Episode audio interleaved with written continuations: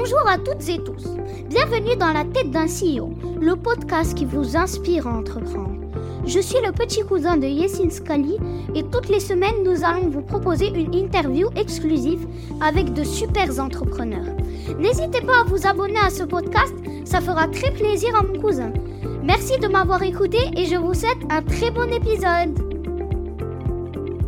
Les amis, ce podcast vous est proposé aujourd'hui grâce à notre partenaire du jour. On parle de Hello with a W, donc avec un W. Ce sont des bureaux exceptionnels en plein cœur de Paris et tout un tas de services pour que vous puissiez bosser dans les meilleures conditions. C'est quoi leur particularité? Bah, Ils sont présents à un seul et unique endroit. Le Sentier, le fief historique des entrepreneurs. Pour info, Hello accueille des clients de toute taille. En général, leurs clients y cherchent entre 15 à 250 postes avec un abonnement hyper flexible. Bref, si vous souhaitez bénéficier de bureaux canons en plein cœur de Paris, manger sainement et surtout travailler avec des Français, ça se passe chez Hello. Leur site c'est hello avec un w.io. Encore une fois, merci à Hello de nous permettre de réaliser cette interview qui, je l'espère, vous inspirera à votre tour. Bonne écoute à tous.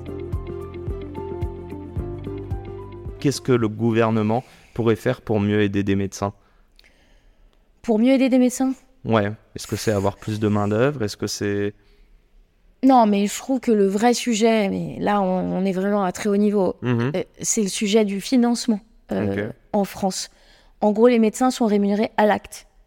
Donc en gros, plus ils voient de patients, donc Mais Plus pas à la qualité. ils gagnent de l'argent. Et en fait, ce problème de la rémunération à l'acte et pas au forfait, en gros, moi, si c'est compliqué à prendre hein, comme décision, mais Mhm. Dans un monde idéal, et d'ailleurs les pays scandinaves euh, vont vers ces modèles au forfait, en gros, toi, tu es mon patient et je, donne au médecin, à ton médecin généraliste, euh, 1000 euros, quoi qu'il se passe, par an pour, pour te suivre sur l'année. Mais, bah, mais à contrario, ce qu'on fait aujourd'hui, c'est qu'on rémunère les médecins à l'acte. À chaque fois que tu viens me voir, tu vas être euh, euh, payé. Donc en gros, on n'est pas sur une logique préventive de la, so- de la santé. On est sur une logique curative, ponctuelle. Plus tu viens, plus tu es malade, plus le médecin va être euh, payé. Mhm. Et en fait, les modèles qui réfléchissent plus autour de la prévention, donc plus... En amont. de toute ouais. façon, tu vas recevoir 1000 euros, quoi qu'il se passe. Donc, ton but, c'est qu'ils ne reviennent pas te voir tous les deux mois. Donc, le médecin va être, va être engagé, tu vois, à être dans une logique plus préventive de ta santé. Euh, il n'a pas intérêt à ce que tu aies un cancer, etc. Donc, il va te dire, bon, bah voilà, donc euh, sur l'année, voilà le plan que j'ai pour vous sur l'année. Et pas, tu as une grippe, tu as une angine, euh, prends du doliprane et, et prends je sais pas quoi comme médicament. Ça, c'est curatif. Non, c'est ça qu'il faut revoir. Mais c'est assez compliqué. Hein. Mais aujourd'hui, Mm. il y a quand même un basculement. Il y a des expérimentations vers des systèmes comme ça, des modèles plus au forfait. Mais on reste encore euh, euh, à un financement, la capitation, Mhm. par acte ponctuel, curatif. Je viens, tu te fais C'est repenser le modèle un peu Exactement. de. Ok. Et, et c'est vrai que. c'était un peu complexe, désolé. Non, non, non, mais et puis pareil, on va quand même le dire que tu parles de pays scandinaves, euh, notamment je pense le Danemark ou où ils sont 4 Exactement. millions. Bon, en France on en est 70, donc c'est vrai que c'est plus compliqué. Et en même temps, ça fait grave écho. euh, on est déjà tous allés chez un docteur qui nous a filé une, consulta- une, une ordonnance. Tu le revois pour 5 minutes, il te refait l'ordonnance, bim, 80 Bien balles. Et tu te dis, c'est un peu bizarre, mais bon, s'il gagne son pain. Bref, on n'est pas là-dessus. Moi, je vais revenir un petit peu aux bases. On Ouais. va faire un tour dans ta tête, chère Delphine, mais merci pour toute la pédagogie. Et justement, ça introduit parfaitement. C'est quoi le sens euh, Je pense que tu es familière avec la, pyramide de Maslow et mettre le sens un petit peu en haut. J'ai l'impression que chez les entrepreneurs, il y en a beaucoup. On a beaucoup parlé de santé. Est-ce qu'il est sur la santé? Est-ce qu'il est sur l'entrepreneuriat? Je sais pas. Explique-moi un petit peu euh, le sens de ton métier au quotidien. Euh, sur la santé, c'est sûr. J'ai beaucoup parlé des médecins, mais ça a un impact sur les patients. hein. Quand ton médecin t'écoute plus, euh, etc., euh, euh, t'envoie le compte rendu avec.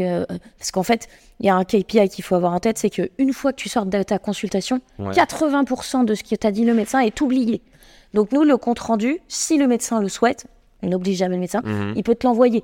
Donc en gros, bah, parfois c'est des consultations compliquées avec des maladies chroniques, des comorbidités, Mhm. pas forcément l'angine, le rhume qu'on connaît, mais et Oh, donc, même l'angine, hein. compliqué, tu on vois, de garde comprendre. 20%, c'est l'ordonnance, on la comprend même pas. donc- voilà, tu comprends pas les termes, tu te souviens plus de ce qu'il t'a dit, comment faut prendre le médoc, etc. Et donc on envoie le compte, il peut envoyer le compte rendu au patient. Donc, euh, donc, pour revenir à ta question, déjà le fait d'avoir un impact quand même sur euh, la façon dont, tu vois, et, délivrer le, le, soin, care delivery, désolé, je fais des, des traductions en français un peu grossières euh, de l'anglais.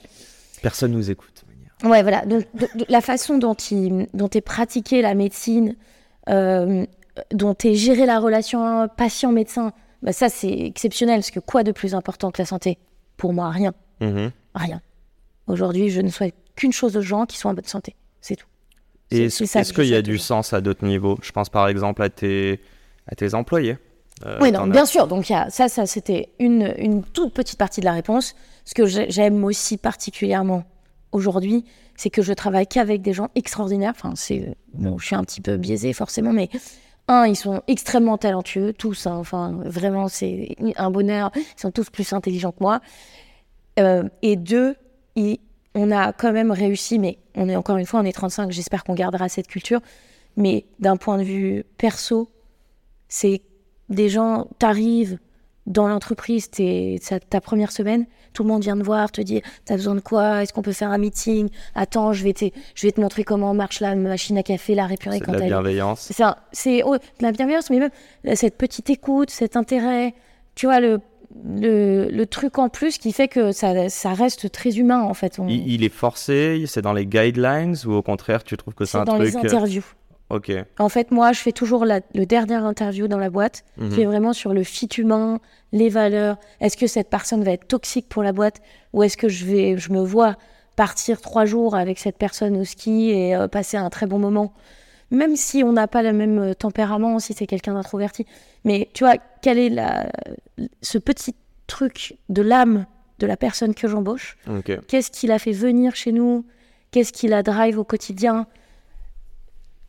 Ce petit truc que tu changes chez les gens, qui t'attire, tu vois, ou la gentillesse des gens. La, une des valeurs les plus sous-cotées, je dirais que c'est la gentillesse, parce que c'est un mot parfois qui fait un peu bisounours. Mhm. Mais en fait, euh, quoi de plus important que les gens gentils? C'est super important.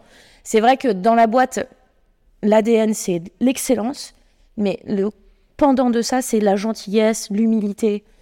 C'est très important. C'est vraiment nos deux valeurs. Tu as, eu des gens sur les 35 où tu as vu des moments de faiblesse, des moments de potentiel burn-out? Bien sûr. Qu'est-ce que tu fais, toi, en tant que. Je dis tout le temps, il faut rester humain. Donc, euh, essayons de comprendre. Moi, je sais quoi, tu t'envoies un petit Slack ou tu prends un meeting, la personne flippe jusqu'à que tu aies le meeting? Comment ça se passe? Ouais, donc bah, ça dépend. Parfois, je le vois pas forcément euh, et ça, c'est mon tort. Mhm. Euh, ou je le vois trop tard. Mais parce que souvent aussi, les gens enfin, n'ont pas forcément envie de parler de. Bien sûr. Et il y a, y a, une limite à pas franchir aussi, la santé. Enfin, je suis dans le secret médical tout le temps, donc je peux comprendre que les gens n'aient pas envie de s'épancher quand ils ont des problèmes de santé ou euh, psychologiques. Mais la machine à café, le déjeuner, ces petits moments de pause, les séminaires, ces toutes petites attentions dans l'escalier, quand on ouvre la porte, est-ce que ça va, etc. Donc tu, tu tends des perches, mais en fait tu es à l'écoute, c'est pas juste un réflexe. Quoi. Et c'est pour ça que hum, on parle beaucoup du remote et tout, mais j'essaye beaucoup, beaucoup de venir au bureau. Parce qu'en fait, ces signaux, tu les as pas en remote. C'est impossible. C'est très dur. Et c'est la fin de cet épisode. Si cet épisode vous a plu, n'hésitez pas à nous soutenir en nous mettant 5 étoiles sur les plateformes, en vous abonnant évidemment et en nous laissant des commentaires. Hâte de vous retrouver la semaine prochaine. Ciao